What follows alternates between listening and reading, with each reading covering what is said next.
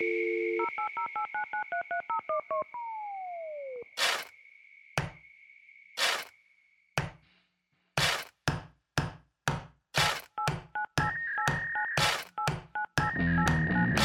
es Shared Coordinates, un podcast con una mezcla de ingenio, experiencia e innovación. Un espacio donde la tecnología, el diseño, la arquitectura, ingeniería y construcción son un tema en común. Ideas, conceptos, experiencias, flujos de trabajo, noticias y conocimiento aplicado. Todo en un solo lugar. Coordenadas compartidas.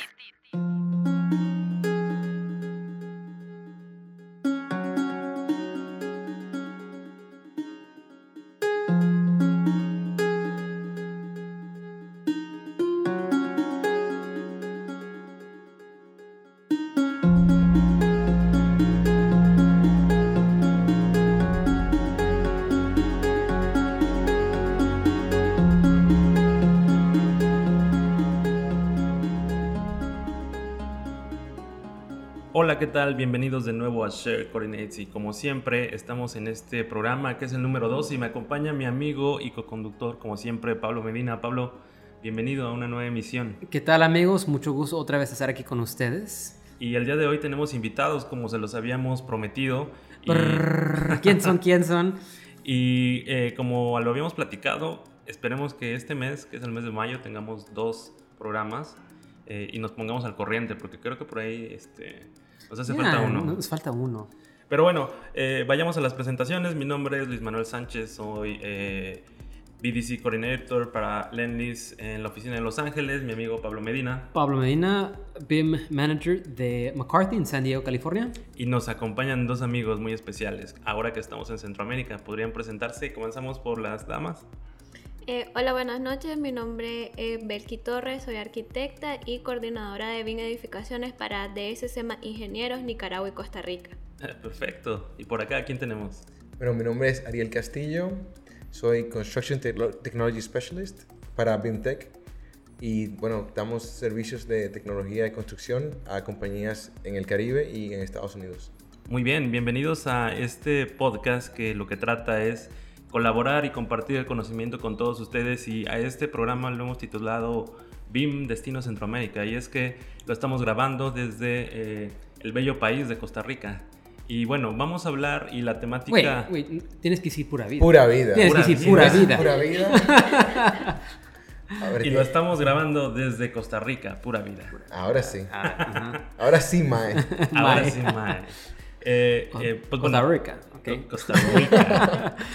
Eh, perfecto, bienvenidos a este podcast donde tratamos de colaborar y de una u otra manera tender un lazo entre la comunidad de BIM, de construcción virtual, y nos gustaría tocar el tema de, eh, digo, la- ya lo platicaremos más adelante junto con Pablo y Ariel, que estamos eh, trabajando en este curso de certificación de la AGC en esta semana, pero nos gustaría tener una perspectiva de personas que están trabajando dentro de la región en Centroamérica, cuáles son los obstáculos con los que se han, eh, digamos, eh, topado o con los que se han encontrado para hacer la eh, implementación de estos procesos y tecnología y saber qué tan avanzada está la región. ¿Nos podrían comentar algo acerca de eso? Porque Ariel, este, ¿por qué no? También nos platicas un poquito de tu últimos seis meses itinerario que has tenido, los países que has visitado y, y- y que no has regresado a casa.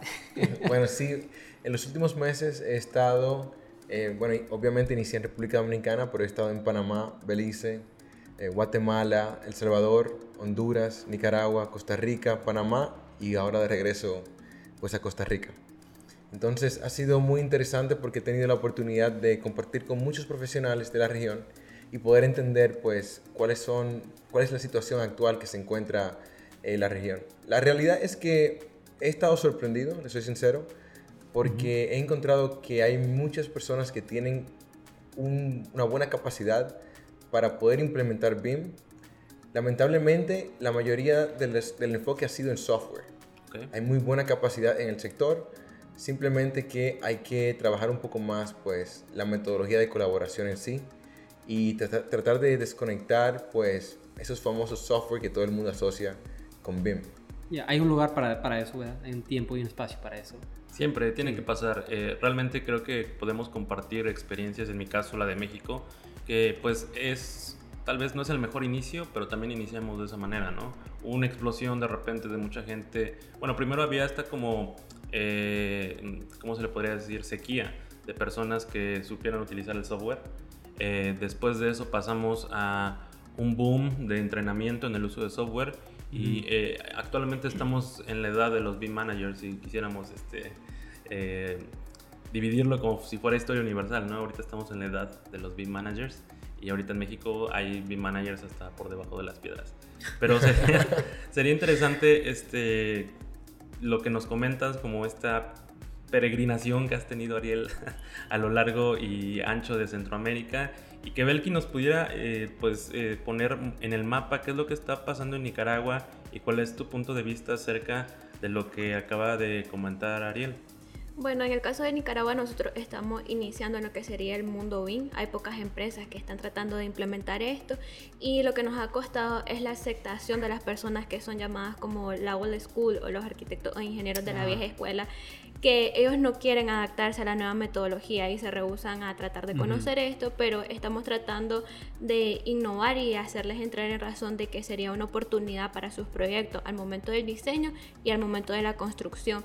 En este caso, nosotros como Nicaragua, ahorita estamos haciendo un movimiento junto con COAN, que es el Colegio de Arquitectos de Nicaragua, de tratar de crear como un BIM Foro en Nicaragua o una conferencia de BIM donde se vean implicadas tanto la, tanto la academia como instituciones públicas y al mismo tiempo empresas privadas.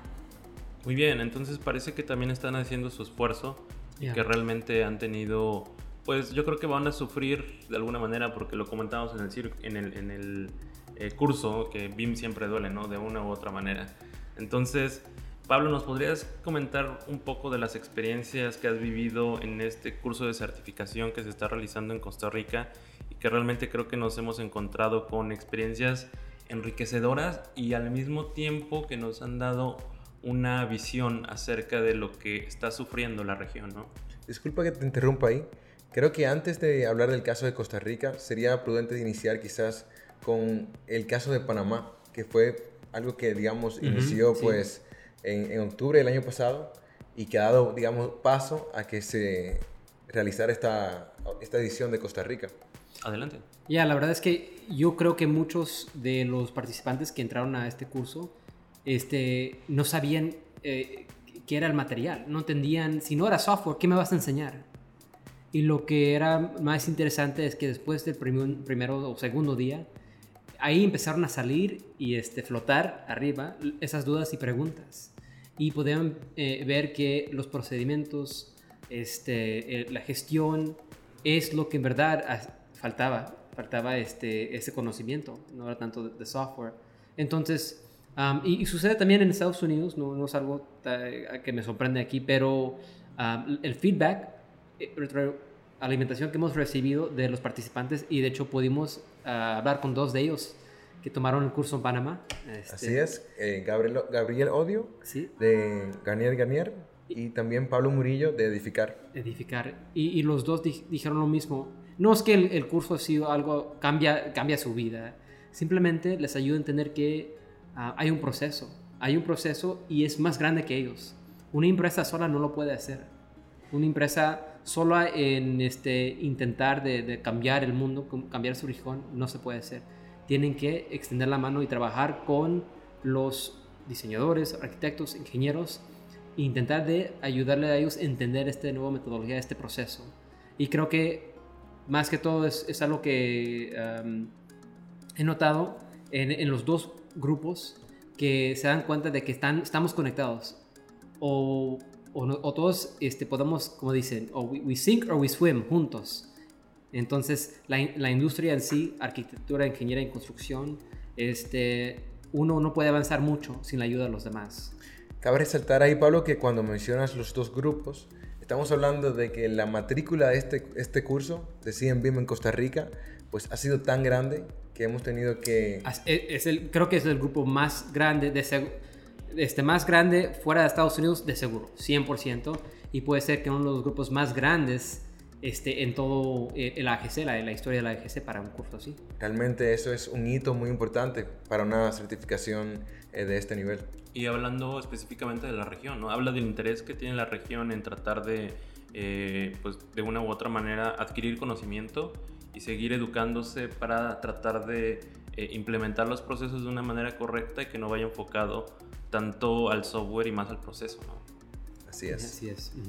Belki, ¿tú qué nos puedes comentar de tus experiencias en Nicaragua? Eh, Nicaragua, pues obviamente, como todos lo sabemos, las regiones de Centroamérica son países que son más pequeños en cuanto a extensión y a su vez en cuanto a población y los proyectos que se manejan son de una escala totalmente diferente. Pero eso no quiere decir que tengan eh, retos similares a los que tenemos, tal vez una diferente escala, pero cuéntanos, en, tu conocimiento eh, del mercado local en Nicaragua, ¿cuáles han sido como elementos o proyectos que han tenido notoriedad por los avances que han realizado de la implementación y el proceso? Bueno, en el caso de Nicaragua, como mencionaban, los proyectos no son de tanta altura y usualmente lo que manejamos son edificaciones de dos a tres niveles. Y usualmente lo que nosotros hemos trabajado como experiencia propia son urbanizaciones. En este caso, las urbanizaciones eh, pueden ser de hasta 747 viviendas o un aproximado de 500 viviendas. Y implementamos toda la parte de infraestructura y al mismo tiempo la parte de la creación, implementando BIM en lo que serían las viviendas, desde MEP eléctrico, MEP hidrosanitario, la parte estructural y la parte arquitectónica usualmente nos la provee la empresa que está trabajando con nosotros, ya que se encuentra una empresa cuyo nombre es Improdexa, que ellos estaban tratando de implementar la metodología BIM en el caso de urbanizaciones desde la parte de diseño hasta la parte constructiva, porque ellos se han dado cuenta de que al no gestionar los proyectos tenían un sobrecosto de los mismos, aparte de esto no cumplían con los tiempos al momento de, de la construcción y la alcaldía o las entidades que gestionan esto les rechazaban los proyectos porque no había una concordancia entre la arquitectura o la estructura o viceversa. Entonces estaban tratando de implementar esta nueva metodología y usualmente se mantiene siempre en la parte de infraestructura el crecimiento que hemos tenido en BIM. Básicamente eh, agradecemos mucho como la, la, opinión porque tal vez mucha de la gente que nos escucha no tiene como tanta idea de lo que está sucediendo en la región que a su ritmo, a su escala y, y también con los tropiezos que seguramente todos hemos tenido, eh, está tratando de salir adelante. Yo podría platicar algo de las experiencias que tuvimos y si me lo permites, Ariel, pasar ahora al caso de Costa Rica. no, no, no, para es que he viajado mitad del mundo. Es que he viajado a la mitad del mundo. Quiero hablar más, pero hay que respetar. Estamos en Costa Rica un poquito.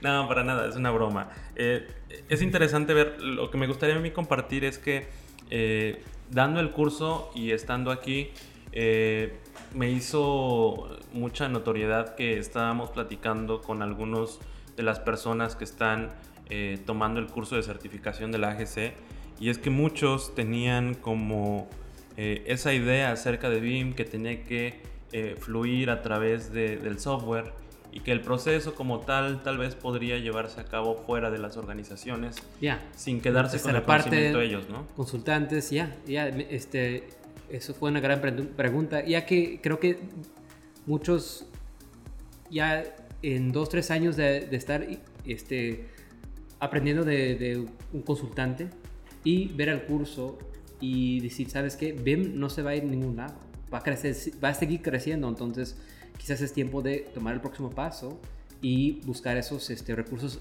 adentro de, de la empresa o contratarlos. Porque parte del curso y lo que estábamos enseñando es que eh, dentro de una organización deben de desarrollarse ciertas habilidades para que éstas estén, eh, eh, pues se desarrollen in-house, ¿no? Dentro de la empresa y que la empresa se quede con estas enseñanzas y con este aprendizaje y que no sea, obviamente como lo, lo platicamos en el capítulo sobre la adopción de BIM, pues obviamente los consultores siempre es una figura que es necesario tener porque cuando no sabemos necesitamos a alguien que nos lleve de la mano y que nos vaya guiando. Sí, sí. Eh, pero en algún momento creo que es necesario y, fue interesante ver que las lecciones que se estaban dando en el curso abrieron mucho las mentes de algunas personas que estaban presentes para darse cuenta que tal vez es necesario comenzar a desarrollar todas estas habilidades in-house. Decían, ya es tiempo de invertir en nosotros, Exacto. en nuestra empresa.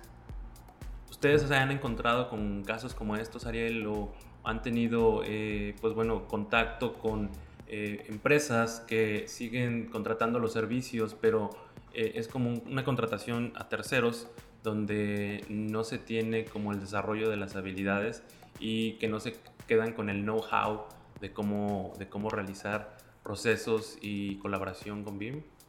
Bueno, entiendo que es muy común en la región porque lamentablemente hay un celo de mantener ese conocimiento cerrado. Eh, sin embargo, yo entiendo que es para poder, digamos, seguir promoviendo la, la metodología, hay que tratar, pues, de que todas las personas entiendan por completo lo que se está realizando. Y hay que, abrir, hay que abrir el libro, o sea, realmente hay que explicar cómo se hacen las cosas. Los trabajos van a seguir llegando. Los consultores van a seguir teniendo trabajo, simplemente que van a tener que enfocarse en cómo resolverle pro- problemas de, otro- de otra índole, ya sea enfocados a administración y operación de, ma- de mantenimiento, eh, también podría ser pues utilizando análisis, etcétera, pero hay que abrir el libro, hay que dejar de entender que este conocimiento que tengo no lo quiero, digamos, eh, compartir. Muchas veces sucede que hasta las guías de ejecución, muchas compañías no quieren ni siquiera eh, compartirlas y dejar que las vean. Y así no va a funcionar. Hay que poner todo el mundo en la misma página y para eso pues se corre el riesgo de que, digamos, obtengan el know-how y quizás no tengan que contratarles, pero así es que al mismo tiempo uno debe mantener pues innovando para demostrarle de que hay necesidades en las que un consultor pueda seguir adelante. Sabes, este, hace poco en mi empresa cambiamos este, de tener consultantes modelando el, el concreto, el acero y todo eso. Y sa- sabíamos que era tiempo de hacer ese cambio y contratábamos este, dos personas, eh, les, les enseñamos a utilizar el software, enseñamos los procedimientos y el consultante nos preguntó, ¿y ahora qué? ¿Y ahora qué, yo qué voy a hacer para ustedes? Dijimos, no, todavía mucho trabajo para ti. Ayúdanos a crear este, herramientas de automatización, de Dynamo, para ayudarnos a mejorar. Una vez que ya subimos a este nivel, hay que mejorar. Enséñanos cómo mejorar, enséñanos qué es el próximo paso. Entonces, este, yo creo que una buena filosofía para los que consultan, los que enseñan, como nosotros también, es no simplemente presentar material, pero ayudarles a entender, ok, ahora qué es tu próximo paso, cómo podemos ayudarte a subir al próximo nivel y no siempre ofrecer simplemente servicios baratos que, ah, que son buenos, pero al fin de cuentas in- el, el interior de su, su empresa no cambia, sigue siendo el mismo. Y, y no pueden sobrevivir de esa manera, yo creo. La realidad es que la industria está en una etapa donde constantemente está en evolución. O sea, estamos eh, día a día generando, tenemos nuevos software, tenemos nuevas aplicaciones que se pueden implementar, cambian los workflows, entonces tenemos que, por obligación, mantenernos al día eh, innovando. No podemos simplemente sentarnos y dar la misma capacitación o explicar los mismos métodos eh, de antes. Ya, de acuerdo. Y a mí me gustaría una, hacer una pregunta a los dos, que pues bueno, ya tienen amplio conocimiento tanto en Nicaragua como en este, en, en, en este peregrinar de Ariel por la zona. Este, Vamos a seguir con el viaje. El Where- Where's Que todavía no Waldo. termina. él es el Where's Waldo de BIM. Sí, exacto. Y- y de Nunca hecho, sabes dónde va a estar. no- Nos estaba presumiendo que se va a Guatemala el domingo. o sea, todavía no termina. Ay, Es- Ariel. Vas a seguir, no estaba presumiendo eso. Saluda, Es como- saluda a mis chapín. Es- a los chapines. a los chapines. Es, es como el papa del BIM. O sea, está visitando las regiones. Sí, abren la- cierran las calles y todo cuando llega. Está evangelizando y este, bueno, ese es Ariel, ya lo conocerán. Este, me gustaría hacer una pregunta que creo que ustedes podrían contestar de una mejor manera. ¿Cuáles son los grandes retos que ustedes han visto para que la metodología y el proceso, las maneras de trabajar de las empresas continúe y siga cambiando dentro de la región para que ya tenga un impacto eh, que sea considerable? Bueno, yo considero que sería eh, trabajar colaborativamente, porque usualmente en las empresas, en el caso de Nicaragua, existe como que eh, no quieren trabajar coordinadamente o piensan que la otra empresa puede ser un reto o puede ser un obstáculo para obtener un cliente. Entonces sería trabajar coordinadamente y colaborativamente para lograr alcanzar el nivel de BIM que queremos como país al mismo tiempo trabajar con las entidades, ya sean educativas o tratar de gestionar con las entidades públicas para tratar de lograr de crear estándar a través del país y que sean implementados en todas las entidades y se les exija a las empresas que entreguen diseños que lo hagan bajo una metodología de trabajo BIM. ¿Qué tan lejos ves en ese horizonte de poder realizar eso? Bueno, la realidad es que tenemos que entender que el contexto de nuestra región es un poquito complicado. Es lo que me gustaría eh, eh, saber un poco más y que eh, extendieran este tipo de pensamiento para que las personas que nos escuchan se dieran una idea de que tal vez como, como región y como, como países que están agrupados en, en, esta franja en la cual está Centroamérica, pues tal vez comiencen a colaborar, ¿no? dentro de los países también existen estas cámaras o asociaciones donde tal vez se pudiera encontrar un nicho Sé, que a veces son eh, temas burocráticos o políticos dentro de las cámaras, desgraciadamente, pero eh, estando aquí conocimos a una persona que realmente está dentro de estas cámaras, pero que se le ve el hambre y las ganas por querer ayudar a, que Costa Rica siga progresando, pero tal vez sería interesante ver un poco más de esto y Ariel creo que por ahí nos, querías comentar algo de cómo se encontraba la región para que se den una idea los escuchas. Bueno, esa persona que mencionas se llama Viviana y debo decir que es, digamos, increíble compartir con ella porque tiene una buena vibra en cuanto a impulsar eh, BIM se, se refiere en Costa Rica. Con respecto a lo que mencionabas anteriormente, entiendo que el gobierno juega una parte crítica en todo esto y no podemos hacernos de la vista gorda. Entonces, hay que tratar de ver cómo podemos hacer esa integración que hablaba Belki sobre la academia, el gobierno y pues las entidades privadas. Y creo que hay que seguir haciendo un, proceso de evangelización. O sea, constantemente lo que hemos estado haciendo es pues tratando de ayudar a entender cómo funciona la metodología, por qué es importante y tratar de seguir tocando puertas hasta que en algún momento pues podamos abrirlas algo que también me sorprendió acerca de personas como, ella, este, ayer hubo una presentación este, en uh, Cámara este, Construcción de Construcción. Sí, sí, sí.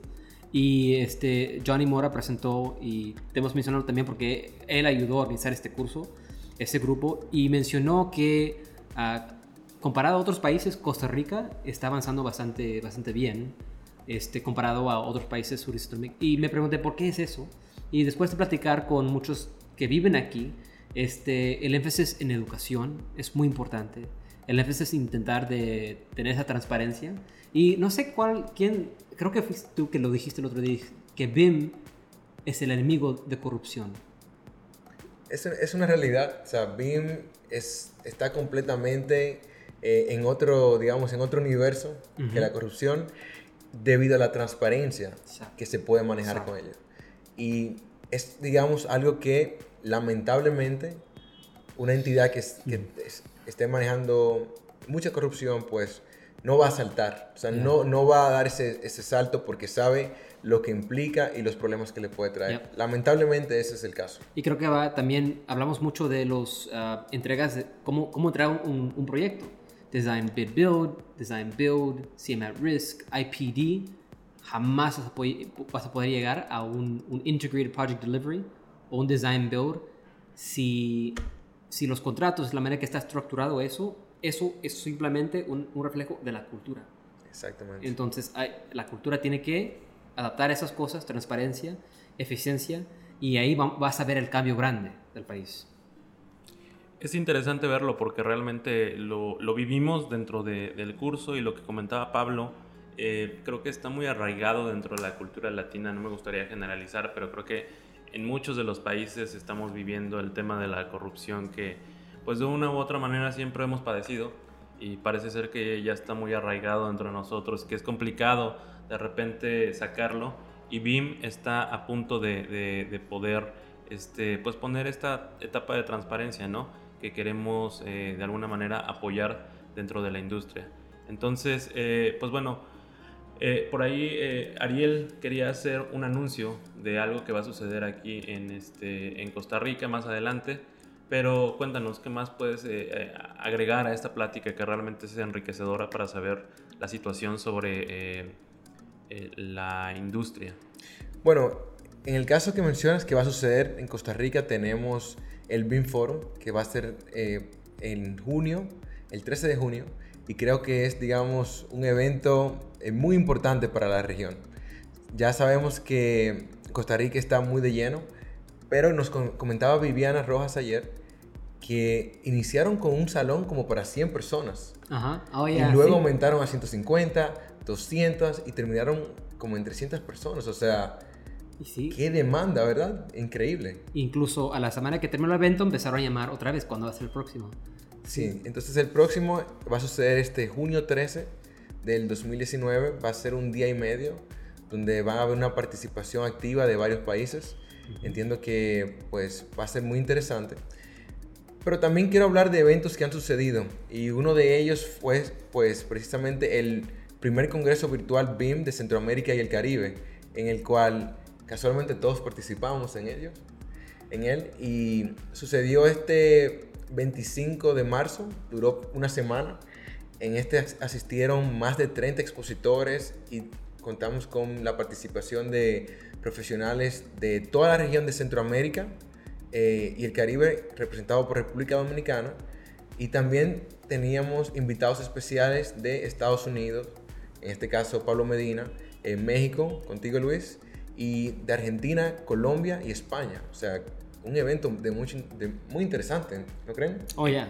Cuanto a colaboración, creo que es increíble, ¿no? La verdad es que creo que eh, dentro de estos espacios se ha desatado un tema de colaboración muy grande y creo que por lo menos todos los eh, países que tanto de Latinoamérica como, o llamémoslo Iberoamérica, que incluye España, pues se ha notado una gran colaboración entre nosotros y lo que queremos es impulsar la metodología.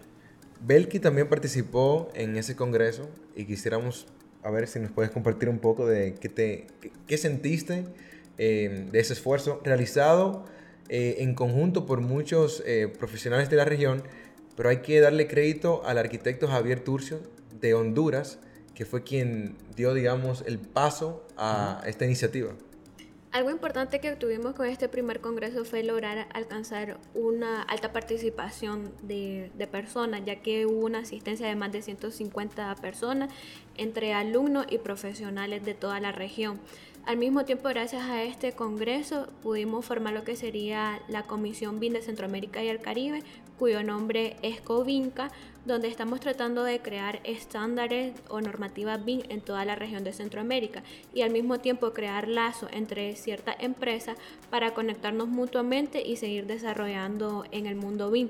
También el objetivo de la comisión es crear nuevas conferencias, ya sea en este año o los próximos años, donde se vean involucrados más expositores o profesionales del mundo BIM para conocer su experiencia a lo largo de su trayectoria en ingeniería o arquitectura y cómo han ido superando los retos de la aplicación BIM, ya que como todos sabemos al momento de iniciar el BIM siempre tenemos algunos retos o obstáculos que debemos de superar, pero al momento de ir creciendo en esta aplicación vamos podemos resolverlos de una mejor manera y podemos dar consejos a las nuevas personas que quieran introducirse en esta metodología.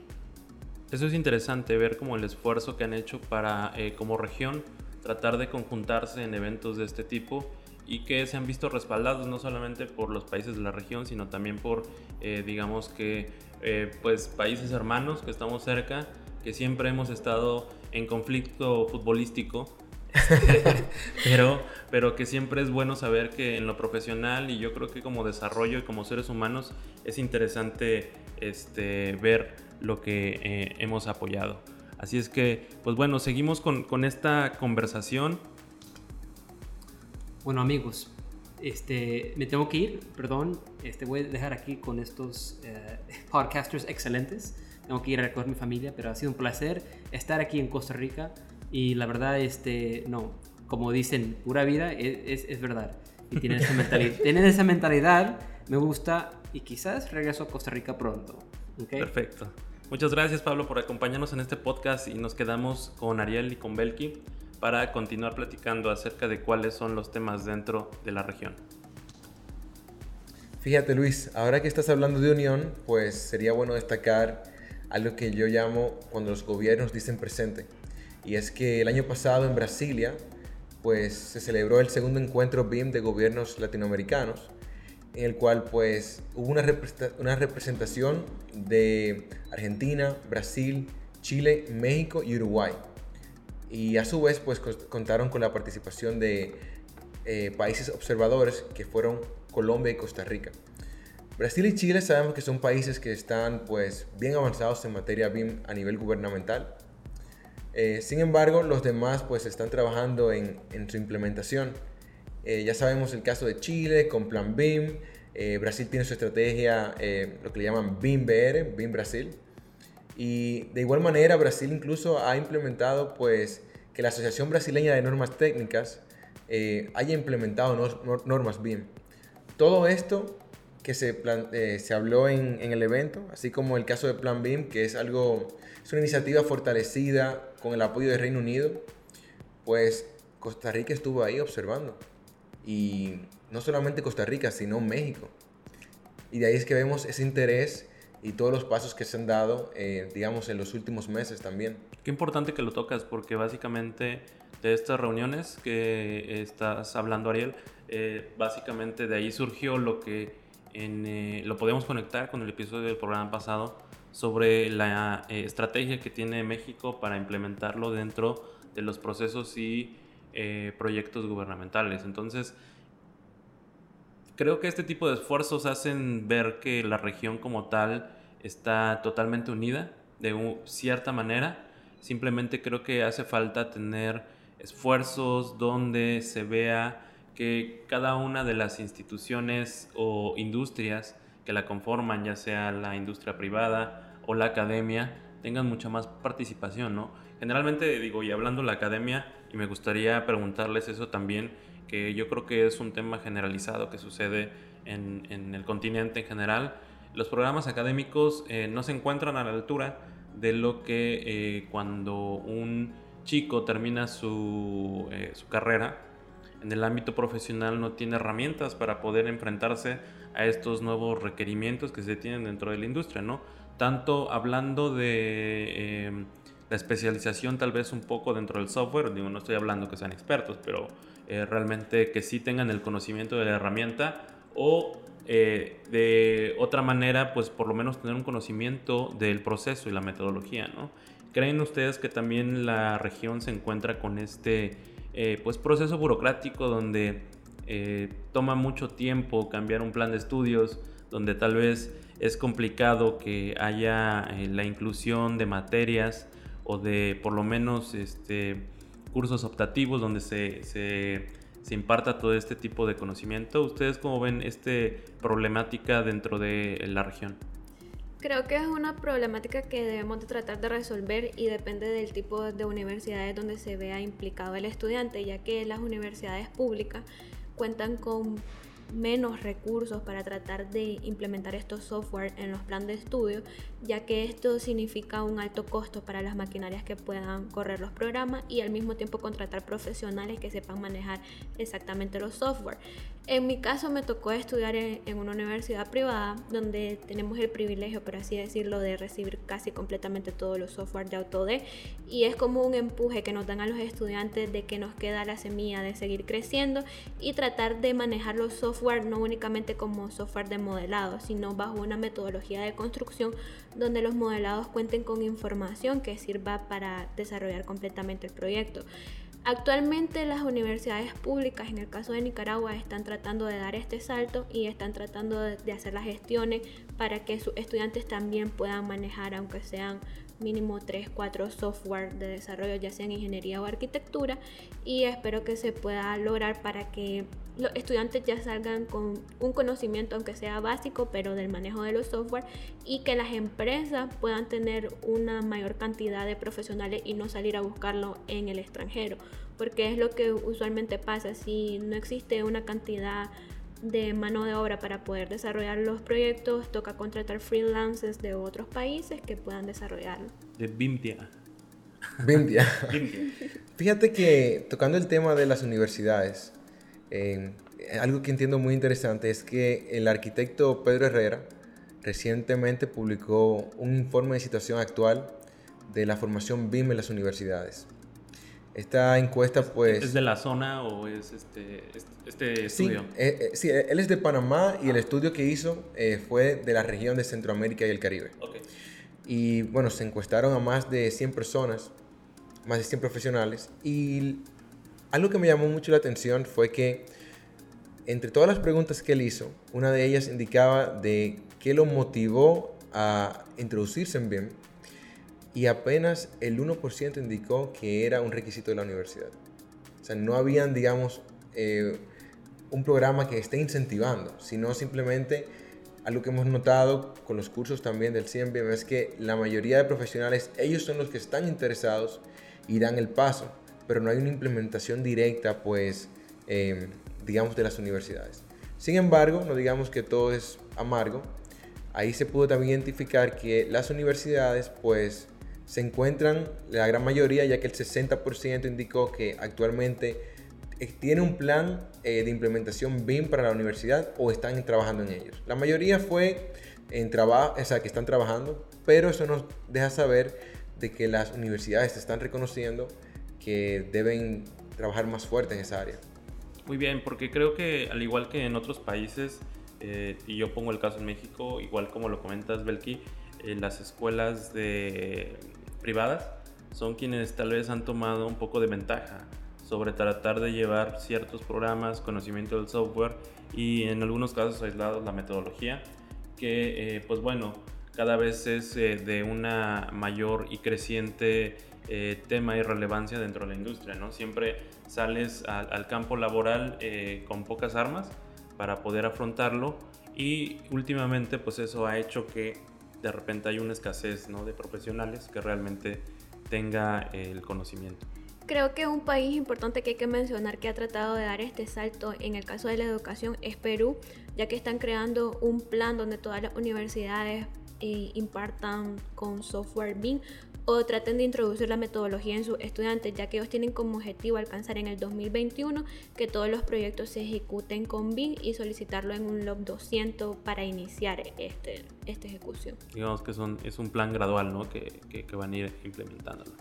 Y hablando de, de, planes y de iniciativas dentro de la región, Ariel, nos gustaría eh, platicar un poco acerca de una iniciativa personal que tienes y que la verdad quisiéramos... Eh, eh, pues impulsar a través del podcast y, realmente agradecemos mucho que nos estés acompañando. Platícanos un poco más de cómo surgió esta idea, eh, de cómo te has encontrado con reacciones de la gente y cómo tal vez es un hueco que nadie había llenado todavía eh, en el tema de la divulgación de la información. Fíjate que estamos trabajando el BIMTech Newsletter. Es un boletín que sale semanalmente en el que tratamos de abordar pues las noticias tienen alguna relevancia en, en la región y no solamente, digamos, emitir la noticia, sino eh, desmenuzarla de una forma sencilla, que no sea un léxico complicado, no queremos mantener personas fuera, sino que las personas se puedan eh, actualizar y mantener, pues, eh, digamos, al día de qué está sucediendo en materia BIM en la región. este newsletter, pues, también incluimos documentos que entendemos que sean importantes para la región. Estamos solicitando pues informaciones eh, de parte de la comunidad. Ahí pues tuvimos el caso, digamos, eh, recientemente de el CIEM Costa Rica, obviamente. Tratamos el tema de la iniciativa de, de México. Hemos hablado del Congreso BIM eh, de Centroamérica, el virtual. Y pues semanalmente vamos presentando distintos, digamos, acontecimientos de importancia.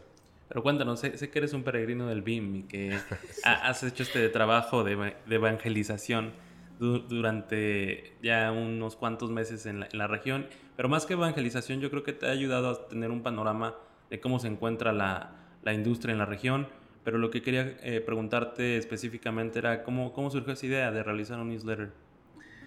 Bueno, en realidad, más que nada es porque... Em, necesitaba, digamos, una forma de comunicar eh, BIM de una forma más sencilla y mantener a las personas al tanto. Muchas personas me dicen, me escriben, eh, mira, ¿cuándo vas a estar en X ciudad? Y me gustaría conocer un poquito más de BIM.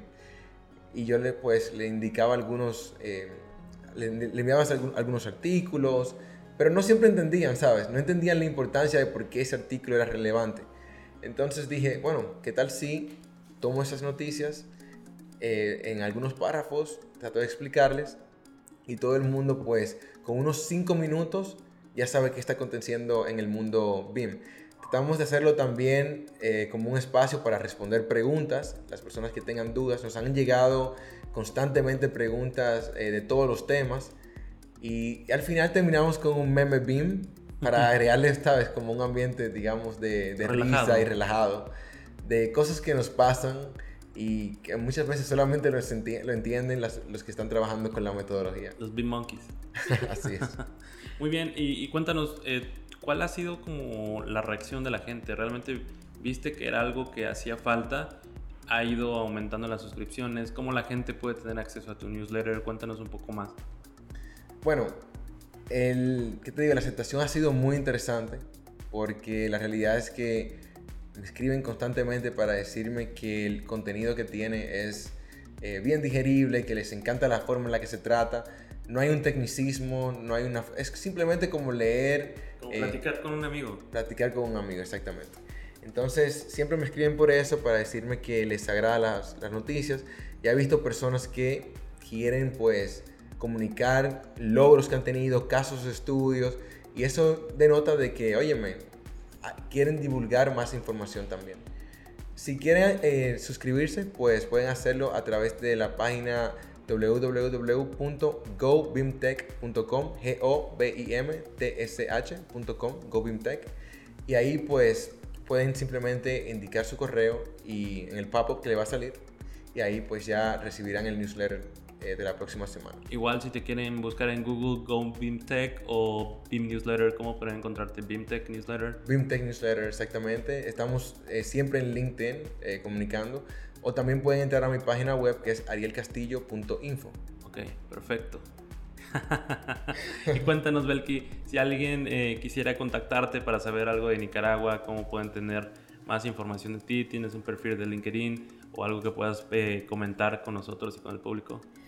Bueno, en mi caso pueden contactarnos en el perfil de la empresa, que tenemos nuestra página en Facebook de llama Ingeniero y también tenemos nuestra página web www.dscingeniero4.17.com. es una dirección bastante interesante. Al mismo tiempo este, pueden buscar o seguir mi página de Instagram que aparece como Calderón Estudio y mi página en Facebook, Belki Calderón, que me pueden encontrar en todos los grupos de Revit o de MIN. te van a llegar todos los grupos de Revit.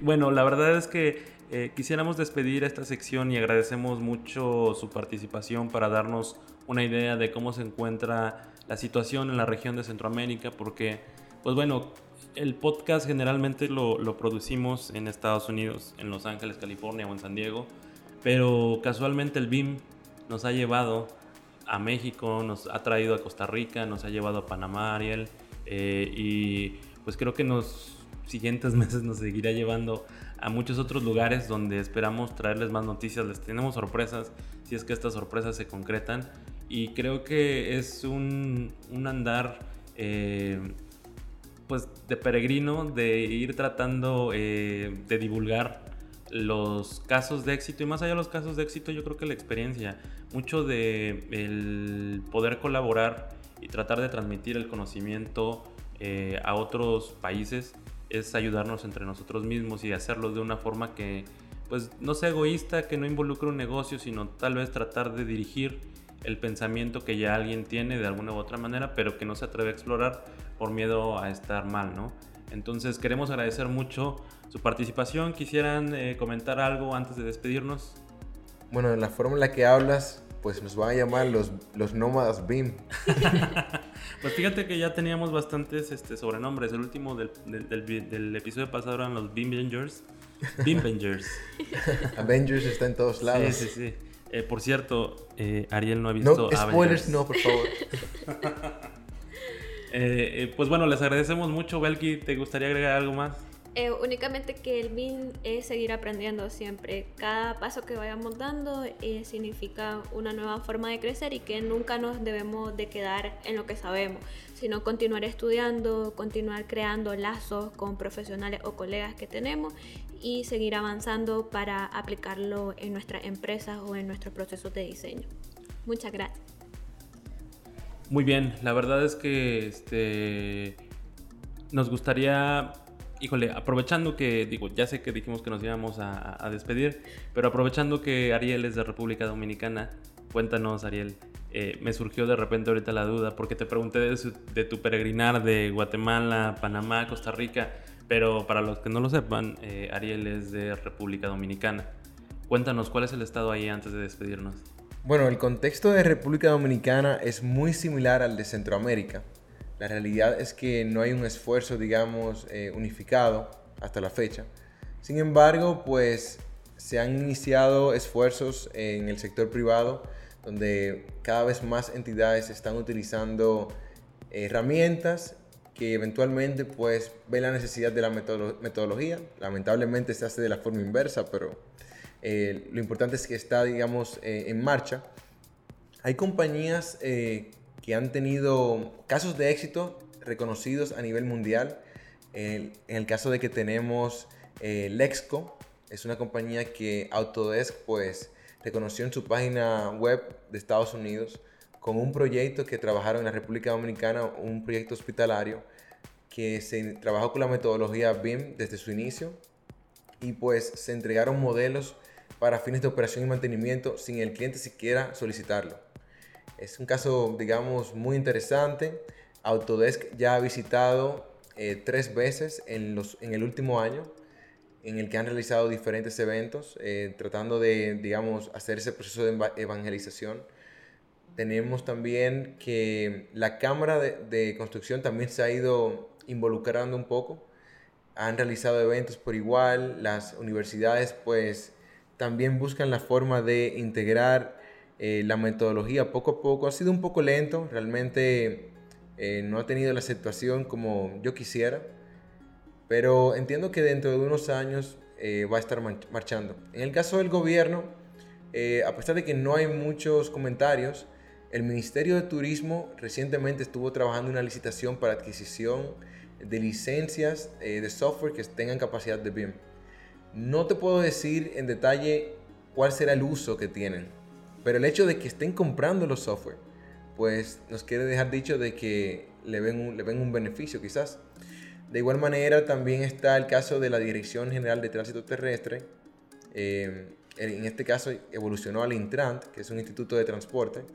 Pues ellos también adquirieron eh, licencias de InfraWorks. Entonces entendemos que eventualmente lo ideal es que le den ese uso y veremos a dónde, a dónde irán marchando. Pero hasta la fecha no hay una actualización eh, por parte del gobierno.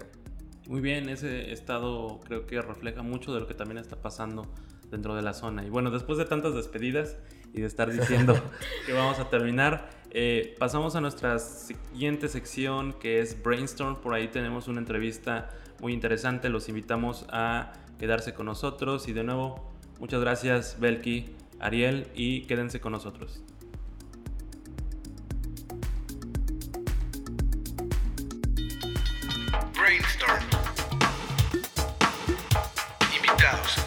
debates, opiniones, consejos de expertos, historias de éxitos, fracasos exitosos. Brainstorm.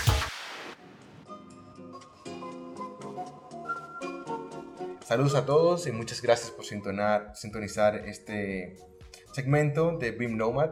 Hoy nos encontramos en la hermosa ciudad de Guatemala, en la que hemos podido pues, compartir con diferentes profesionales entre ellos tenemos como invitado al arquitecto Alejandro Monterroso, que está con nosotros en el día de hoy, representando a Danta Arquitectura. Hola Ariel, ¿cómo estás? Gracias por el espacio. Excelente. Cuéntanos un poquito de ti, Alejandro. Bueno, eh, soy director de Danta Arquitectura. Eh, es una empresa que fundó hace 10 años y desde hace 3 años venimos eh, implementando metodologías BIM a todos los procesos de la oficina.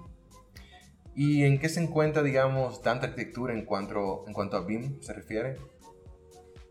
Actualmente, bueno, estamos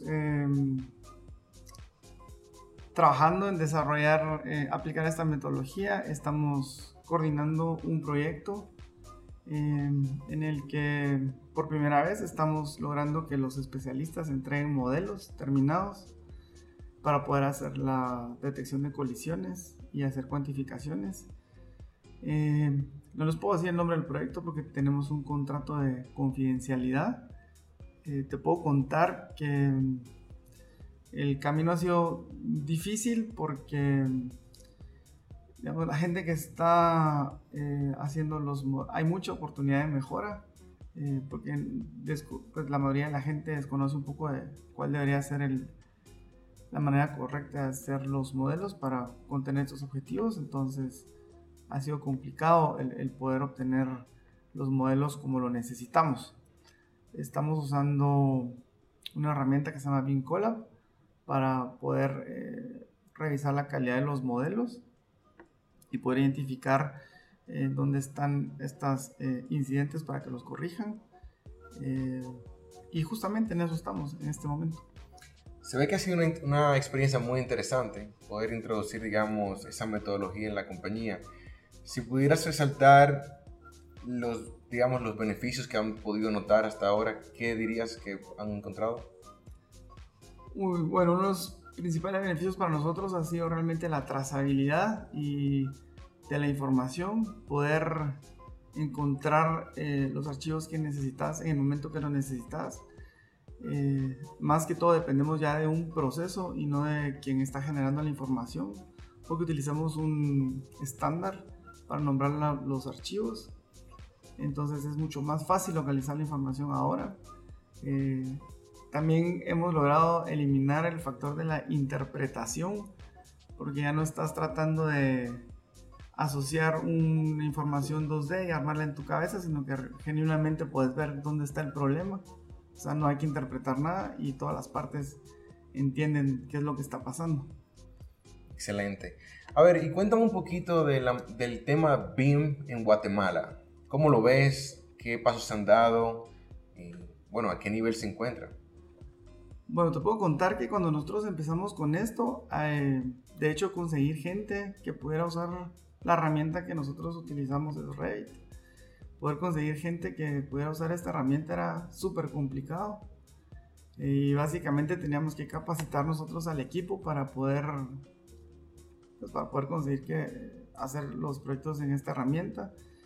Pero eso fue hace tres, tres años. Eh, al día de hoy, te puedo decir que es mucho más fácil conseguir a gente que pueda usar la herramienta. Eh, mucha gente de las universidades eh, sabe usar la herramienta, tal vez no como nosotros quisiéramos o necesitáramos o con la calidad que esperaríamos, pero al menos ya es, un, es una luz al final del túnel poder dar cuenta de que la gente que está haciendo de las universidades ya, al menos ya sabe usar eh, esa herramienta. Entonces, ¿las universidades en Guatemala están implementando la metodología como parte de su programa? O... Más que metodología, están enseñando a usar un software. Ok, entiendo. No, excelente. Eso sería bueno que, digamos, den el próximo paso, pero iniciaron por la utilización del software, lo que es totalmente entendible. Pero bueno, cuéntame un poquito aquí de la asociación que ustedes han establecido, AGBIM, que es la Asociación Guatemalteca de Estándares BIM. ¿Cómo surgió? ¿De qué, ¿Cuál es el interés y cuál es la visión que tienen ustedes con esto? Bueno, la asociación, es, bueno, estamos en una etapa muy temprana. Eh, acaba de salir finalmente toda la papelería legal. O sea, la persona jurídica está, acaba de nacer. Nace con la intención de ser un vínculo entre la academia, el sector privado y el sector público la intención es realmente poder eh, acompañar a toda la gente que se quiere que quiere mejorar la industria de la construcción por medio de la tecnología y ser nosotros este ente que pueda asesorar a todas las personas que, que, se quieran involucrar. Y no desde un punto de vista comercial, sino que desde un punto de vista nada más como educativo. Y de poder realmente eh, compartir con la gente lo que esta metodología puede ofrecer. Porque actualmente lo poco, mucho que se sabe, es más información generada por las empresas que venden el software. Entonces, digamos, hay mucho más que saber, más que simplemente lo que, las bondades o los beneficios que el software te ofrece. No, claro, y todos sabemos de que los vendedores de software, su trabajo es vender, te muestran herramientas y, eh, digamos, cosas que pueden hacer que usualmente no son tan sencillas como se ven en los videos. Ajá. Así es. No, pero me interesa también saber un poquito más de cuáles serían los próximos pasos para seguir, digamos, creciendo eh, BIM en la región y específicamente en Guatemala. Te cuento un poquito de la región. Hemos estado dando cobertura a lo que es Panamá, eh, Costa Rica, y ya hemos notado realmente de que por lo menos en esos dos países, con la integración del BIM Forum y con las cámaras que están bien activas, pues obviamente se ha podido crear una sinergia que ha dado paso pues a la implementación de la tecnología, se ha creado un proceso digamos de evangelización, que es como mencionabas la parte educativa. Entonces me interesa saber qué visión tienen ustedes y cuáles serían esos próximos pasos para impulsar pues esta metodología. Ya, nosotros en este momento estamos planificando hacer el lanzamiento oficial de la asociación para que nos conozcan pues, los principales actores de, la industria local. Eh, la semana pasada tuvimos unos acercamientos con, con la municipalidad de Guatemala que nos eh, invitó a que le explicáramos un poquito de qué se trataba BIM. Eh, asimismo estamos haciendo un acercamiento con, con Cámara de Construcción y con el Colegio de Arquitectos y esperamos eh, pues involucrar a más gente para poder hacer esta asociación y seguro que te vamos a avisar a ti para ver si nos puedes acompañar. Bueno, muchas gracias. Pero mira, me interesa algo que mencionaste es este acercamiento con la municipalidad.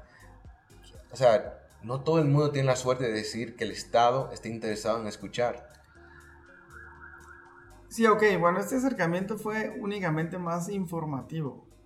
Eh, querían saber de qué se trataba BIM, en qué consistía y cómo creíamos nosotros que esta tecnología se podía aplicar a la operación del gobierno municipal. No es nada, pues fueron muy honestos con nosotros, nos dijeron que se iba a implementar ya, pero al menos tienen la intención de saber de qué se trata, de qué se trata el tema de BIM. Entiendo. Bueno, suena que, digamos, hay unos próximos pasos que se podrían dar pero lo interesante es que vemos como una especie, una especie, digamos, de conexión entre la parte académica, que actualmente solamente se encuentra, eh, digamos, en software, podría dar el paso pues a implementar la metodología en general. Vemos también de que hay un cierto interés por parte del Estado y vemos que con esta iniciativa de AGBIM pues podrían incluir también la, las empresas privadas, ¿así es? Sí, seguro. Perfecto. Y bueno, a ver, ya para finalizar, si quisieras comentarles a todos nuestros escuchas alguna experiencia o alguna visión que tienes en sí con Guatemala y para ella, digamos, despedir. Pues bueno, em, nada, esperamos realmente que mucha gente, muchos de tus de la gente que escucha el podcast, si hay de Guatemala, que se puedan acercar a la asociación para que podamos eh, poner nuestro granito de arena y que la industria de la construcción local mejore. Excelente. Y si las personas quisieran darle seguimiento a Dante Arquitectura, ¿cómo podrían hacerlo? Nos pueden seguir, estamos en LinkedIn eh, como Dante Arquitectura, también tenemos una página en Facebook, eh, nos pueden buscar como Dante Arquitectura, o si no, nos pueden buscar en nuestra página web que es www dantacorp.com. Excelente. Y para darle seguimiento a los pasos que dé la Asociación Guatemalteca de Estándares BIM, ¿qué podrían hacer? Tenemos un perfil en LinkedIn y se llama AGBIM o Asociación Guatemalteca de Estándares BIM. Ahí nos pueden dar a seguir y estaremos posteando los siguientes pasos que vamos a dar. Bueno, Alejandro, muchas gracias por dedicarnos tu tiempo. Realmente esperamos que tanto la, la compañía como la asociación pues den pasos de gigantes en lo que viene siendo la implementación de BIM y también la evangelización de este, de este tema. Así que agradecemos tu tiempo y pues esperamos vernos pronto. Ok, gracias Daniel, a ustedes por el tiempo.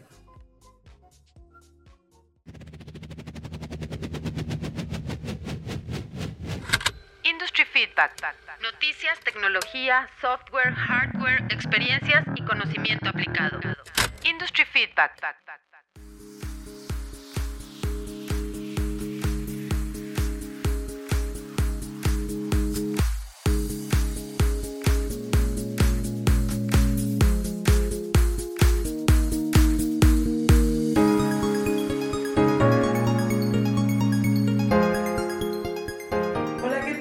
Bienvenidos a la sección de Industry Feedback. Mi nombre es Bárbara Rayas. En esta ocasión estoy acompañada de nuevo de Alex, Víctor y Luis. ¿Qué tal, Bárbara? Bienvenida. Mucho gusto. Mucho gusto, Eh, Luis. Nos, nos gustaría que nos platicaras un poco más de ti, eh, qué haces, a qué te dedicas. Pues soy especialista en marketing inmobiliario. Llevo dedicándome a eso unos tres años y ya llevo ocho años acá en Guadalajara. Pues bienvenida, muchísimas gracias por incorporarte al- a la sección de Industry Feedback. Así es, bienvenida y afortunadamente ya tenemos una voz femenina que tanto estuvimos buscando. Perfecto. Muchas gracias. Y pues para comenzar, ¿qué les parece si hablamos sobre el congreso que al que asististe, Luis? Sí, bueno, es un congreso que, que está patrocinado por eh, la Cámara Mexicana de la Industria de la Construcción, eh, que se conoce no- eh, comúnmente como The Construction Summit. Se festejó eh, el pasado 14 y 15 de mayo de- del presente año, en donde tuve la, la oportunidad de, de participar en el workshop BIM, que llevaba como nombre eh, BIM, recorrido por el proceso de elaboración del modelo digital. El objetivo fue entender la, la importancia de hacer un, un cambio de metodología en las empresas, integra- integrando el modelo BIM y el proceso de generación y gestión de datos de un edificio durante todo el ciclo de vida, utilizando eh, herramientas eh, y software eh, dinámicos de, de modelado de edificios en tres dimensiones y en tiempo real. Eh, más que nada para disminuir la pérdida de tiempo y recursos en el diseño y la construcción. Oye, ¿qué hablaron sobre la normativa BIM? Eh, bueno, eh, no, se, no se profundizó tanto en el, tema, pero la norma ISO, que tiene como numeración eh, 19650, eh, más que nada es, es, es la que toma o la que publica ISO para eh, alinear a todos los que están inmersos en la industria de la construcción al proceso de la metodología BIM. Súper interesante. Y también mencionaron algo sobre IFC, ¿qué es eso? El IFC son las siglas de- del formato Industry Foundation Classes, es un formato para la interoperabilidad entre las distintas plataformas eh, que integra este proceso BIM para poder colaborar de, de mejor y, y más eficiente en, en los proyectos. Interesante. Víctor, ¿tú has conocido algo al respecto? Ah, no, de hecho yo la, la duda tenía eh, cómo fue la convocatoria, debido a que yo me enteré cuando faltaba un día para que fuera el evento. ¿Cómo fue que tú te enteraste? Bueno, eh, yo me enteré por parte de, la empresa en donde actualmente eh, trabajo, eh, pero tengo entendido que, se estuvo publicando en redes sociales, ¿no es así, Bárbara? Pues supongo yo que sí, o sea, sí lo vi en redes sociales, pero más que nada, yo pienso que todo depende en qué ambiente te estés desenvolviendo cuál sea tu carrera, porque te aparece o no te aparece.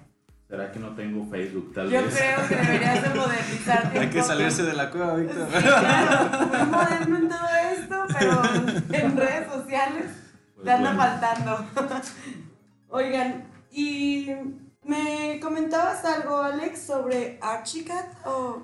Así es, el 14 de mayo Graphisoft ya anunció el lanzamiento de la última versión de Archicad, que es la versión número 23, donde prometen una mejora de rendimiento. Se puso, eh, según los desarrolladores, un especial énfasis en el flujo de información desde que abres la herramienta y empiezas a procesar el modelado, el modelo. Eh, ah, también hay una mejora en la interoperabilidad y una conexión renovada con Solibri. Además, las herramientas de columnas y vigas fueron reinventadas. En teoría, pues es más amigable para el modelador, eh, la persona que esté utilizando el, el software. En particular, yo no soy usuario de la herramienta, pero me parece que aquí sí tenemos a algunos que sí han utilizado eh, el software para, utilizar, para desarrollar un modelo BIM. Eh, bueno, tuve la oportunidad hace años de, trabajar en, colaboración con la, con la plataforma de Archicad.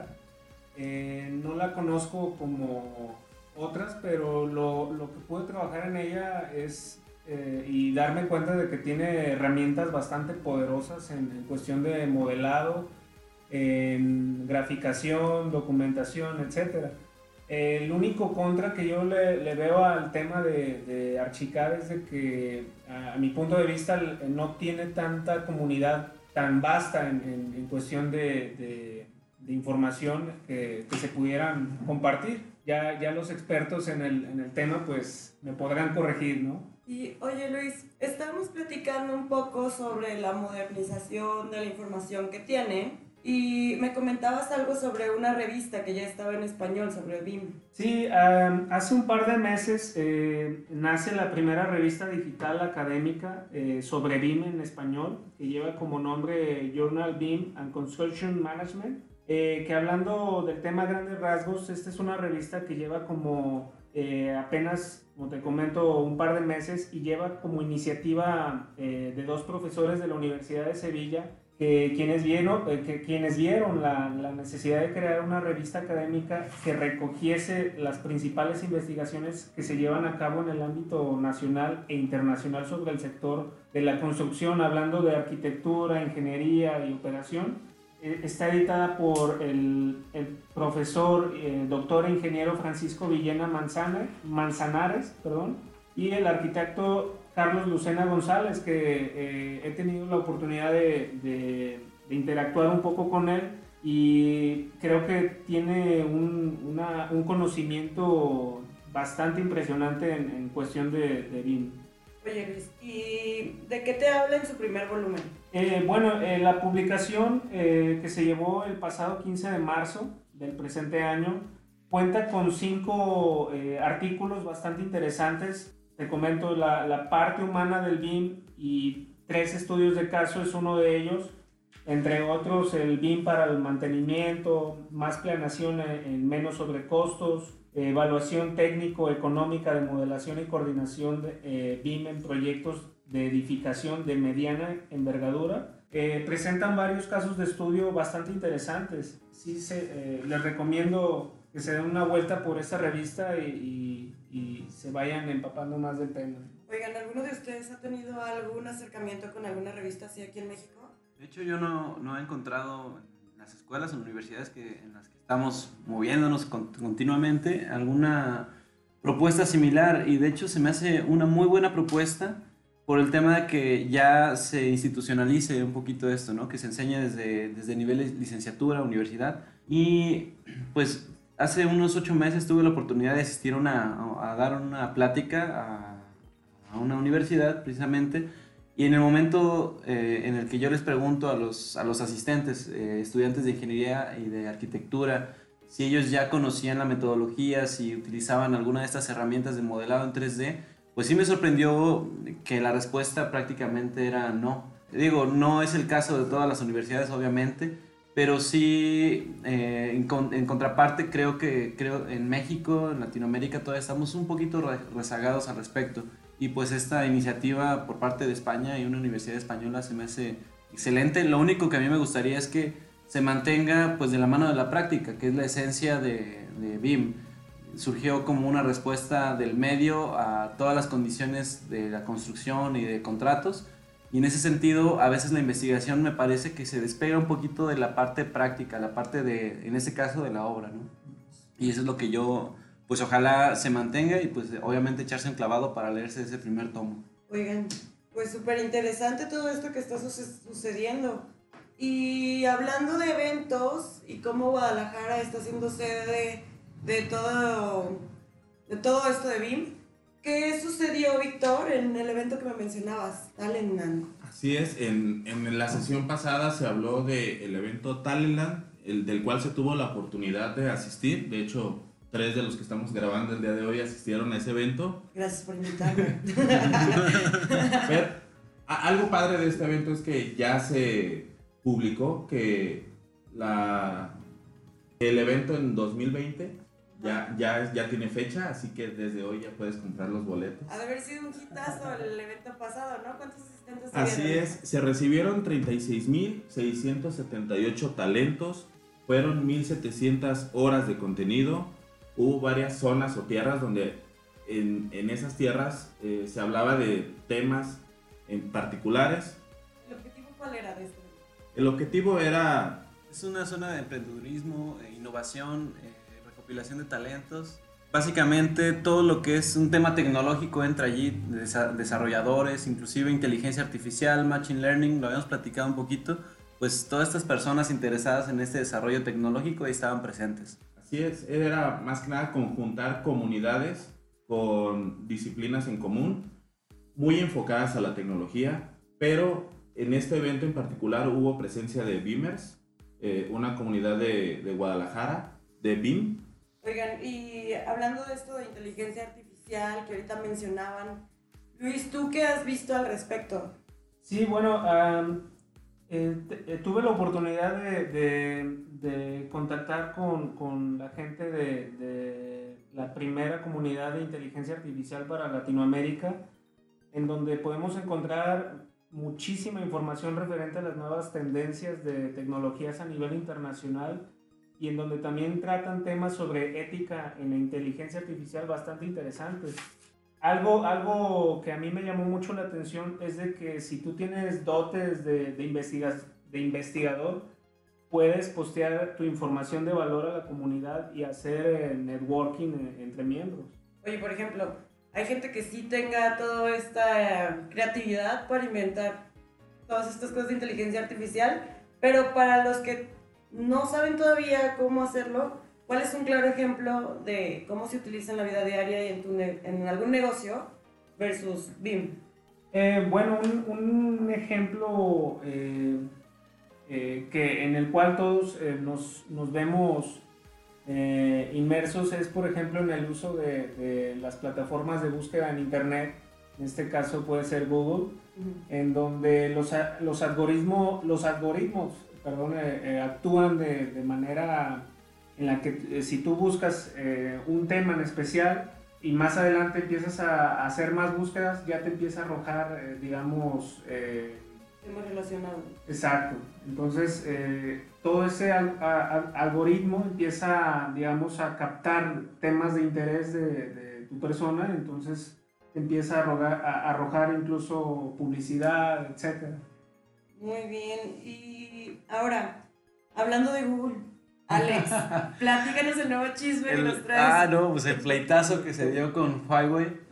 Básicamente las dos empresotas ya se pelearon, agarraron sus muñecas y pues dijeron que ya no van a, van a participar más en conjunto.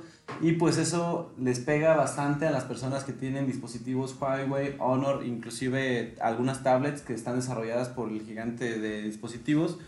Básicamente lo que va a ocurrir es que la nueva versión de Android ya no se va a poder eh, actualizar en estos dispositivos y pues la primera respuesta de los directivos aquí fue decir que ya habían estado trabajando en un sistema operativo, pero pues que les faltaban alrededor de dos a tres años para terminarlo y ya poderlo entregar. Obviamente no tienen ese tiempo, entonces van a estar ahí en negociaciones de cuánto más mantenimiento se le tiene que dar por parte de Google a los dispositivos, al software. Pero ahí nos estamos dando cuenta de lo importante que es el, el desarrollo siempre de un plan B, ¿no? Cuando tienes ya una producción, cuando tienes eh, o dependes mucho de, de un cierto software, en este caso, por ejemplo, eh, tener siempre una alternativa para cuando este software o esta compañía o este cliente no te entrega lo que tú esperas para o lo que necesitas para entregar tu producción. Así es. ¿A ustedes Creo lo les- mismo. Ah, perdón. Ah, ¿A ustedes les afecta en algo directamente? Básicamente es el tema de comunicación. Hay muchas personas que usan las tablets para manipular modelos y algunos ya van a estar utilizando estos dispositivos. Entonces ahí es donde van a tronar en general pues los teléfonos. Fíjate que a mí sí me llegó a afectar en algún momento el que Google se peleara con alguna casa de software, en este caso con Autodesk. Yo antes utilizaba CivilCAD 3D para obtener planimetrías de Google Earth. Google Earth, obvio, es de Google. este, pero después de la versión 2013, el- o sea, la versión 2014 ya no podía hacer esto. Algo sucedió con Autodesk y Google que ya no se prestaron sus, sus aplicaciones. Google tuvo que encontrar otra alternativa, creo que fue con los mapas de Microsoft, pero es lo que llega a suceder al trabajar con este tipo de empresas monopolio.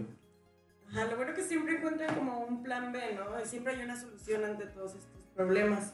Oye, Víctor, y platícanos sobre la noticia que traías sobre los influencers, being influencers, ¿cómo les llamabas? Así es, el día de hoy me topé con la idea en Twitter eh, acerca de los Bean Influencer, un top 50 hispano hecho por Bean Raz. Bean Raz, el hermano podcast de, de, de nosotros, en el cual eh, enlistan a los 50 influencers hispanos que lo interesante de esto es que si nosotros los seguimos a ellos vamos a estar enterados de todo lo referente a BIM importante. No sé. Bueno, pues está interesante porque ya te das cuenta de qué otras personas puedes seguir, qué otros eh, espacios, sobre todo obviamente en internet, para, para irte empapando un poquito más de cosas que a lo mejor se nos, se nos pasan o de gente que tiene mucha más experiencia con problemas de los que nos vamos a topar en el día a día.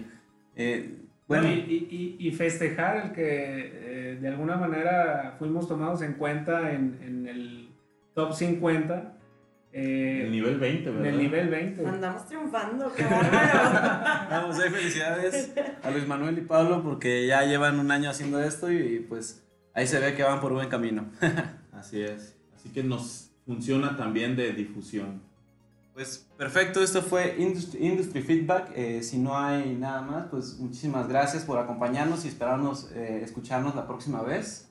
Gracias, Bárbara. Muchas gracias a ustedes por invitarme. gracias Luis y Víctor. Un saludo a todos. Saludos. Hasta luego. Hasta luego.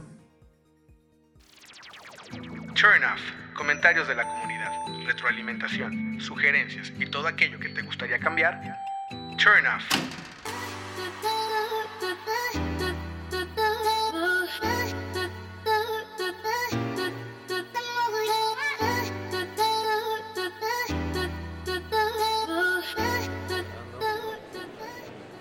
Hola, bienvenidos a Turn Off y esta vez estamos haciendo esta última sección del podcast desde Anaheim, California. Venimos a este eh, evento llamado AEC Next y como siempre está Pablo conmigo. Pablo. Amigos, ¿qué tal? Un placer estar con ustedes otra vez aquí en AEC Next Part 3D en Anaheim, California. Es muy interesante porque es un evento, como lo habíamos comentado en el podcast de hace un año que también venimos, donde se hace especial énfasis a... Nos rogaron que regresáramos. Nos rogaron es que la verdad. regresáramos. Dijeron, por favor, regresan.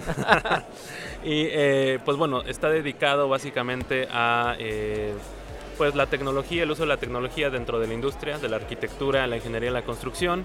Y por aquí nos encontramos un par de amigos, por aquí eh, ¿te podrías presentar un poquito? Eh, buenas, me llamo Juan Jurado eh, y yo crecí en la construcción, empecé como a los 14 años construyendo paredes con mi papá y eh, siempre he seguido en la industria, después fui a trabajar como un general contractor Ok. eh, y también hice desarrollo de tierra y ya estoy en el espacio de la, la tecnología de construcción. Creo que eh, es muy emocionante, hay muchas oportunidades para innovar y para mejorar el proceso de construcción para los trabajadores y para los clientes. Muy bien. Y por acá también nos encontramos otro amigo que estaba en, en- en- en el, en el espacio de México. Por acá, ¿podría saludarnos? Hola, ¿qué tal? Kalin Salazar. Eh, yo vengo de México, eh, de, representando a ADD Arquitectos. Y pues nos dimos una vuelta aquí con Pablo y con Luis en esta exposición donde hay muchas cosas muy interesantes en temas de tecnología. Y bueno, más allá de, la tecnología, por ahí eh, en esta sección que ya saben que por lo general nos despedimos, pero nos gusta esta vez poder traer a Juan, porque Juan trae algo bastante interesante sobre una plataforma que se llama Alicia y que él podría eh, platicarnos un poco más. Bueno, ¿es Alice o Alicia?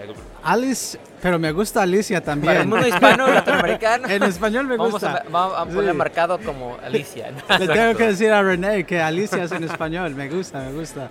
Eh, entonces, Alice Technologies quiere decir Artificial Learning Intelligence for Construction Engineering.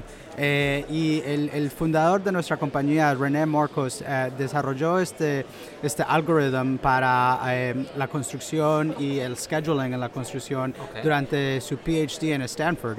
Ah, y entonces después de los últimos siete años ah, empezó Alice en el 2015 y verdaderamente es, es la, una de las tecnologías más emocionantes que yo he visto en el espacio y por eso fue que yo le dije a René, René quiero trabajar con usted, esto me Wow. parece increíble.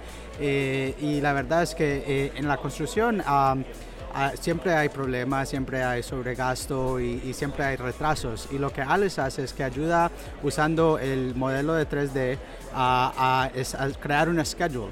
Y el schedule ah, lo puedes crear tú, el humano, y para el humano se demoraría por ahí meses o años para calcular todas las diferentes variaciones de cómo construir el edificio. Sí, claro. Hemos visto que hay por ahí 5.000 a 6.000 variaciones de cómo se puede construir el edificio. Ya. Y Alice te da las mejores 5.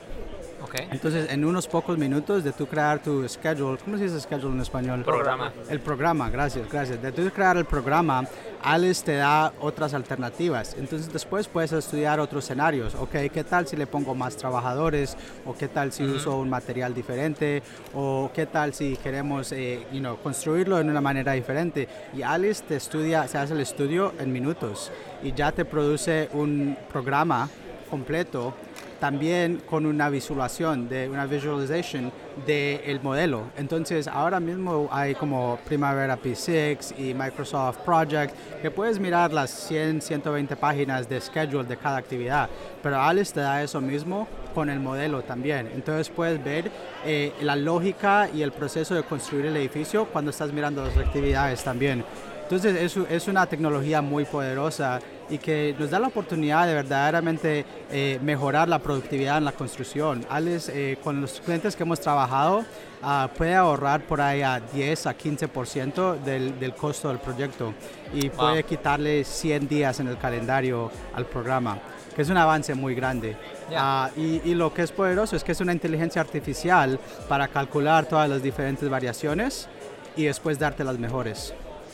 Suena bastante interesante y ligándolo un poco con algunos, o bueno, con un episodio que tuvimos eh, relacionado con el Ya, uso de inteligencia, hicimos, ¿verdad? Sí. de inteligencia artificial y eh, el machine learning. Sí. Eh, es muy interesante que ahora el desarrollo de un programa de tiempo para la construcción sea ayudado para hacerlo más eficiente a través de la inteligencia artificial, ¿no? Que es lo que Sí. están tratando de hacer, presentar varios escenarios y como lo comentabas, que un programador, un Sí. scheduler, eh, no tarde meses haciendo un escenario, solo uno, para después este, que alguien pida un cambio o le exija visualizarlo de otra manera Y se quiebra. y sí, exacto. Se rompe, ya no Sí, sabe se qué hacer.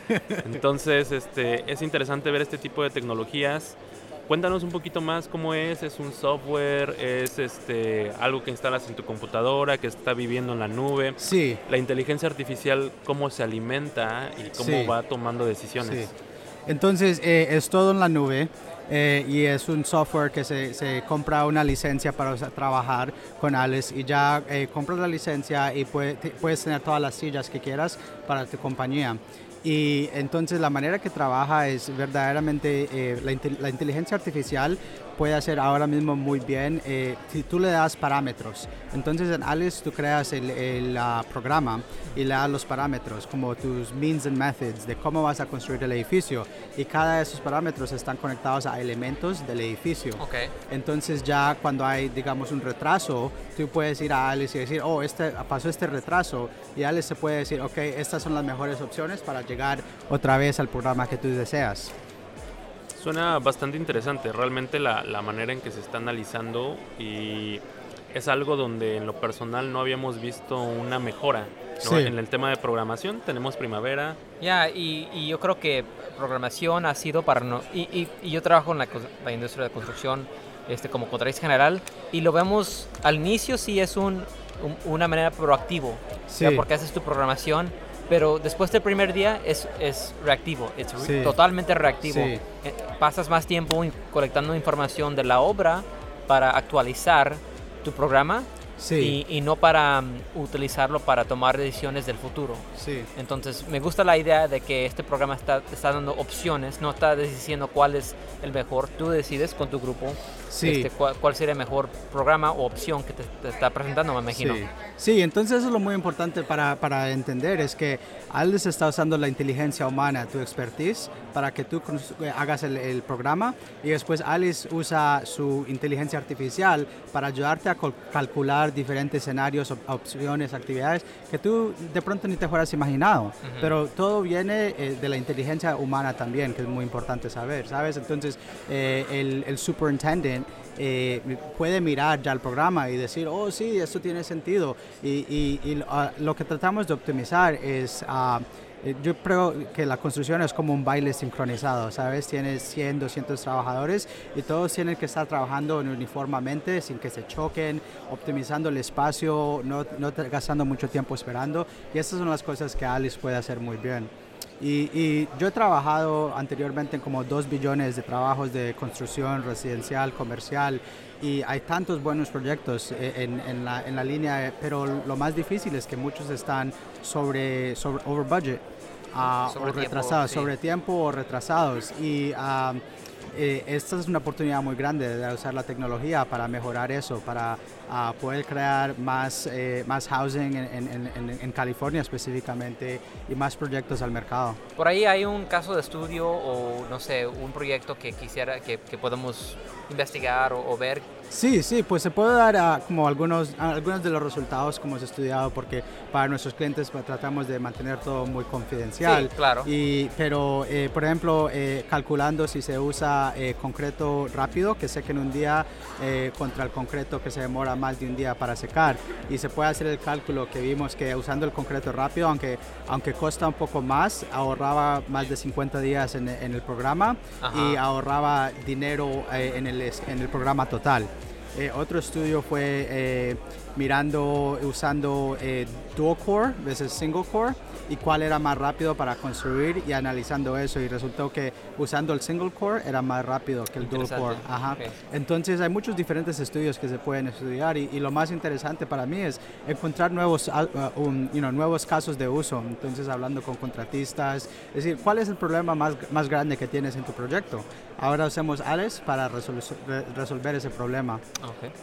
Muy bien, la verdad te, te agradecemos mucho como el tiempo que has tenido para para poder darnos esta entrevista. Ah, digo, aunque breve, nos pareció muy interesante lo que estaban abordando sí. acerca de, eh, pues bueno, estar usando ya la inteligencia artificial en un ramo donde tal vez aún no está tan... Eh, no, no, no, lo usamos tanto, ¿no? Por ahí Autodesk tenía algo como Autodesk Force, sí. que es como este acercamiento de Autodesk sí. a la inteligencia artificial, pero en el, en el terreno del scheduling como que no había nada, ¿no? Está muy y abierto es, ahorita todavía. Es sí, sí, yo... Es el Wild West, como dicen. Por lo que yo he visto, Alice es la única uh, inteligencia artificial para la construcción y se puede usar para pre-construction, scheduling y también para project management. Uh, pero sí, gracias a ustedes, me encanta lo que están haciendo. Yo creo que, ¿sabe? Al, al, final del día, la mayoría de los que trabajan en la industria de construcción so, hablan español y somos latinos. sí. Eso sí. Es, eso, eh, eso, es un tema interesante. Sí, entonces y es muy importante lo que ustedes hacen podrías, y me encanta. Podrías comentarnos, muchas gracias. ¿Podrías comentarnos si te quisieran contactar o si quisieran saber más acerca de Alice? Sí. Eh, ¿Cómo podría la gente acercarse a ustedes? Si están, eh, no sé, a lo mejor tienen algún eh, acercamiento con el mercado latino sí, o, sí. en y, España. Sí, ahora mismo hemos trabajado con muchos clientes en Europa, en Alemania, en Norway. Uh, también hemos trabajado con clientes en, Hong Kong, en Japón, en Sur Corea y también acá en los Estados Unidos. Pero estoy muy interesado en, conocer más clientes en Sudamérica, en Centroamérica, acá también en los Estados Unidos. Eh, y la mejor manera de contactarnos es mi correo es juan arroba l i c e technologies.com. Uh, también me puedes encontrar en LinkedIn, Juan Sebastián Jurado. Uh, y, y, yo te puedo dar mi información para que la, la distribuyas con, con, el podcast. Okay. Sí, seguro, se, se las dejaremos por ahí al final en la descripción de, del episodio para, para, todo eso. Y por aquí, Pablo, tenías algunas este, menciones, ¿no? Sí, bueno, gracias Juan. Lo que también queríamos mencionar es que nosotros pusimos, nosotros aquí... Eh, pusimos nuestra tarjeta este, para un raffle, ¿cómo se dice raffle? Una rifa. Una, rifa, una rifa. no pensando que íbamos a ganar, nomás este, así jugando. Y un poco antes del podcast nos llamaron. Y la, la empresa Build Force, um, que, que tiene cuatro productos aquí. Uno es el, el control de Xbox para conectarlo a un a Navisworks, sí, es un plugin muy interesante, lo usamos y dentro de cinco segundos ya estábamos navegando, a, a, lo que yo ya tenía varios años de no usar un Xbox controller, pero bueno, um, tienen uh, Slot Planner, Build Force y varios otros productos que, que, quería mencionar, pero sí, puedo decir que es la, es la, primera vez en mi vida que he ganado una rifa. Muy bien, es interesante ver ese acercamiento que tienen con, con este control. Si oh, quieren yeah, saber buenísimo. más, la aplicación se llama Control Wiz la pueden este, bajar en la tienda de aplicaciones de Autodesk, me parece que está. Yep, es ahí está. Control Wiz y eh, pues bueno, creo que es todo por este episodio, Pablo. No sé si te gustaría agregar un poco más, algo. Les invito amigos si están acá, si quieren venir a este eventos así, contáctanos en California, estamos este, seguros los, los acompañamos. Excelente. Seguro, pues nos despedimos. De nuevo, muchas gracias a todos por acompañarnos, Juan. Un placer. Muchas gracias por estar por aquí y pues nos vemos en el próximo episodio. Perfecto, gracias. La ciencia y la tecnología revolucionan nuestras vidas, pero la memoria, la tradición y el mito enmarcan nuestras respuestas. Arthur M. Schlesinger Gracias por acompañarnos. No olvides seguirnos en redes sociales. Si el podcast fue de tu agrado, compártelo. Este fue Shared Coordinates.